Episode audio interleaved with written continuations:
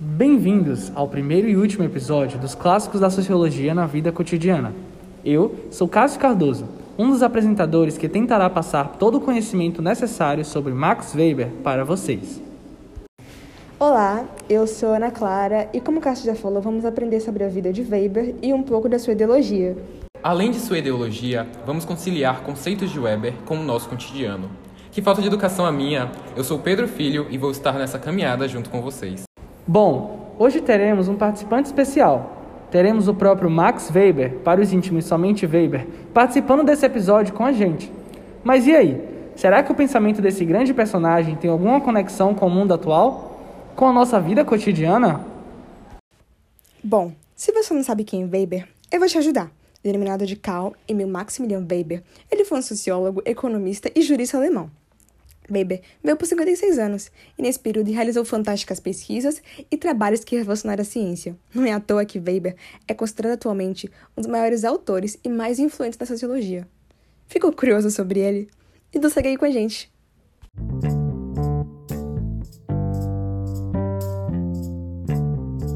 Weber acreditava que para estudar a sociologia é inevitável não deixarmos nossos gostos e vontades de lado, pois vivemos dia após dia inseridos na sociedade, ou seja, somos dotados de gostos, prazeres, intenções que nos influenciam. Logo, essas não nos permitem ser imparcial. Olha que interessante. Para Weber, o papel da ciência era organizar o caos. Ele acreditava que a ciência e a sociologia pretendem compreender interpretativamente a ação social e assim explicá-la casualmente em seu curso e em seus efeitos. Não só, mas também, Weber defendia a ideia de que somos nós, os seres humanos, que guiamos a sociedade através de ações sociais. Mas afinal, o que seria essa ação social? Vamos aprendê-la já já. Para esse conceito, é interessante entendermos o que é o tipo ideal para Weber. O tipo ideal para ele são construtos teóricos metodológicos que possibilitam o cientista acessar o real e torná-lo compreensível dentro de uma relação espaço-tempo. Em suma, é o ordenamento ou formas de tentar explicar a realidade. Vamos agora entender o que são as ações sociais. Então vamos lá. Para Weber, haveriam quatro formas de ações sociais. Duas delas irracionais e as outras duas racionais. Bom, a primeira delas a gente vai chamar de ação social afetiva. Abrindo um espaço aqui, eu gosto muito do Weber, pois os nomes que ele passa para a gente são nomes fáceis de interpretação. Alguns filósofos gostam de nomes complexos, né? Mas voltando. Como o nome já diz, a ação social afetiva se refere a ações movidas pelos nossos sentimentos. Ações afetivas são as que fazemos por orgulho, por paixão, por ódio, etc emoções ou sentimentos. Ações afetivas estão presentes no nosso cotidiano e meio que são ações irracionais. A gente vive elas, mas às vezes não temos controle. É tanto que quando terminamos um relacionamento, às vezes a gente olha para o nosso passado e pensa: nossa, por que eu fiz aquilo? Eu estava tão cego de amor. Então, aquela ação que você hoje se arrepende foi uma ação social afetiva. Simples. Nunca tinha parado para pensar no meu relacionamento de uma forma tão sociológica, mas enfim, além desse tipo de ação, temos também a ação social tradicional, que é outro tipo de ação irracional. Ela é feita através de nossos costumes, meio que a gente age sem pensar, pois aquele hábito já está enraizado na nossa cultura. Então, o hábito de levantar e escovar os dentes, tomar banho antes de dormir, entre outros, todos esses são ações que serão denominadas de ações tradicionais para Weber. Você já tinha parado para pensar que você não pensa ao fazer essas coisas? A gente faz por conta do hábito. Mas enfim, todas essas coisas, todas essas ações que estão no, é, estão no âmbito tradicional. Outro tipo de ação é a racional. Ela é referida por valores, que é quando você convictamente sabe o motivo da ação e continua fazendo. Então, por exemplo, quando você vai para a igreja é, com a sua família, de repente você para e pensa: por que, que eu estou fazendo isso? E é diante dessa própria resposta que você chega à conclusão de que é porque você acredita e continua fazendo isso. Esse tipo de exemplo é clássico sobre esse tipo de ação, porque você sabe o motivo dela e continua fazendo. O último tipo de ação é a ação racional visando um fim. Essa ação é desprovida de afetividade e de suas convicções. Um exemplo dessa é quando um patrão que tem que despedir alguém de sua empresa e escolhe por meio de um sistema ou algoritmo que contabiliza o rendimento dos funcionários. A ação tomada pelo dono da empresa foi desprovida de afetividade e suas convicções sobre os funcionários. Logo, essa pode ser classificada como uma ação social visando um fim. A amizade com o patrão não vai ajudar nessa situação. Realmente, Cássio, as amizades nessas horas não servem para nada mesmo. Enfim, voltando ao assunto, outro conceito que o Weber produz é o conceito de poder. Para ele, poder é quando um ser humano usa de relações sociais para impor a sua vontade por meio de uma força, sendo ela física, estatal, legal ou de autoridade. E com esse conceito, podemos entender os tipos de dominação.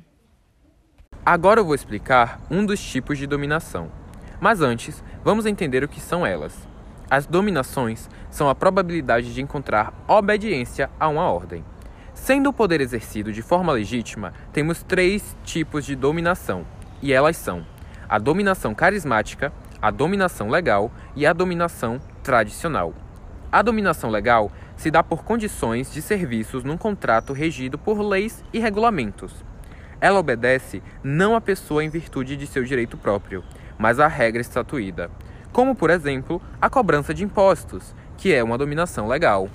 Já a dominação carismática se dá quando qualidades lhe são atribuídas. Quem acaba mandando é o líder, herói, guerreiro ou profeta. Se obedece em virtude da devoção afetiva à pessoa, por poder intelectual ou de oratória. Por exemplo, Hitler, a qual utilizava seu poder de oratória para convencer o povo de suas ideologias. Não só essas, porém temos também a dominação tradicional. Ela se baseia em uma estrutura puramente patriarcal, onde o conteúdo das ordens é fixado pela tradição e se obedece uma pessoa em virtude da sua dignidade própria. Então, por exemplo, quando a sociedade impõe para nós que a gente precisa obedecer nossos pais e mais velhos, é um exemplo dessa dominação. Nossa, são muitos conceitos. Que tal falarmos um pouco com o próprio Weber sobre eles? Weber, você por aqui? Olá, como vocês estão? Estamos bem. E você? Como é estar aqui no século XXI? Tanta coisa diferente, né? Ah, estou ótimo. Essa geração é toda estranha. Mas estou amado tudo isso. Sobre ser tudo diferente é verdade. Mas, apesar de tudo, o interessante é que meus pensamentos estão refletidos nos dias atuais e isso é incrível. É uma honra estar aqui e saber que sou importante para a sociedade atual.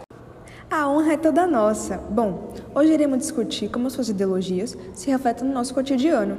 Weber, eu sempre me perguntei em qual tipo de dominação as mídias, a televisão e as redes sociais se encaixariam.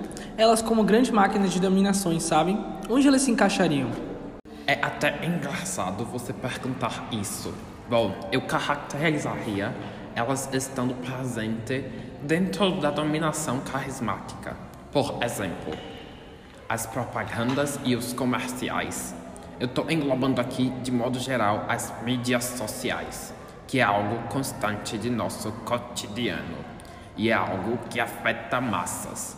Entretanto, parece não ter um líder por trás acaba sendo uma entidade impessoal, né? Eu te rebato a pergunta. O que você acha? É, você me pegou. Mas assim, da forma que você falou, parece até um pouco a tradicional, não? Se tornou uma tradição a gente se alienar nas mídias sociais, sem dar até algo cultural. Mas, respondendo a tua pergunta, eu não acho que seja somente a carismática, nem tampouco somente tradicional. Acredito que as mídias utilizam das duas para exercer a dominação. Afinal, é um mercado. O mais carismático vende e o mais tradicional continua vendendo. Muito bem observado. Eu acho que isso pode ser fruto da racionalização do carisma pelo capitalismo. Faz parte do desencantamento do mundo, onde o carisma se torna capital. E você sabe o que são blogueiros, Weber? Sim, estou familiarizado com o termo. Tô atualizado, né? Verdade, está mesmo. Ai, eles são os maiores exemplos do que é a capitalização do carisma. São pessoas carismáticas, usadas como ferramenta de controle e influência. Mas será que com a evolução do mundo surgiu um novo tipo de dominação? As coisas estão mudando muito e acho que os meios de dominações também podem mudar. Acontecem constantemente no nosso cotidiano. como, por exemplo, a nova forma de poder, chamada de soft power.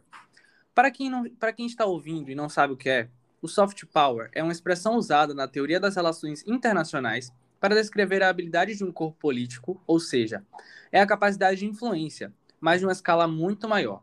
Um exemplo muito atual é o K-pop, que é um estilo de música e de arte que tem grande influência no mundo atual. Houve muito investimento por parte da Coreia do Sul com o K-pop. O gênero musical, quase por si só, conseguiu aumentar a demanda por produtos coreanos de uma forma absurda. Muitas pessoas querem hoje aprender a falar coreano ou viajar para a Coreia por conta de tal grupo. Nossa, é verdade. Inclusive, alguns veem o funk brasileiro como um bom corpo político de influência internacional atraindo turistas, aumentando o interesse mundial pelo Brasil, ou seja, mais força para a nossa diplomacia, mais procuras pelos nossos produtos, por exemplo, mais visibilidade para os artistas. Obviamente, esse exemplo se encaixa dentro da dominação carismática, mas é uma proporção gigantesca. Soft power. Que legal! Nunca pensaria que usaria os meus conceitos para nomear algo tão grandioso. É o mundo não gira ele capota.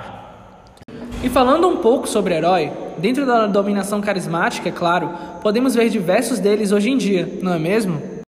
Sim, entretanto, os heróis mudaram. Hoje são cientistas, físicos, pessoas de autoridade em relação ao conhecimento, mas eles estão lá, exercendo dominação faz parte do processo de valorização da razão e da técnica que vem acontecendo ao longo da história. Fora também os digitais influencers, que o próprio nome já diz, exercem influência sobre nós por meio das redes digitais.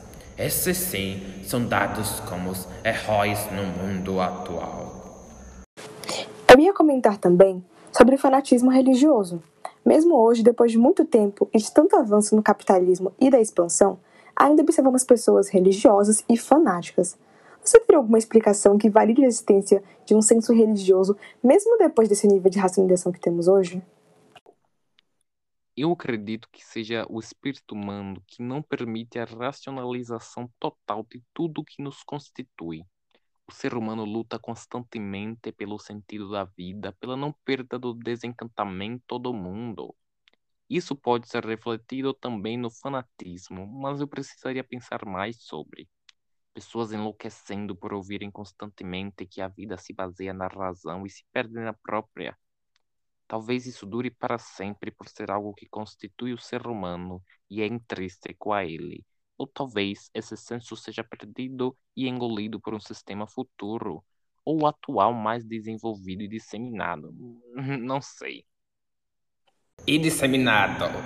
Não sei. Tudo bem, Weber. Acho que já lhe abusamos demais. Boa ida de volta à sua época. Obrigada por ter contribuído tanto com a nossa jornada dentro do cotidiano. Obrigado a todos vocês que estão escutando e obrigado a vocês, equipe!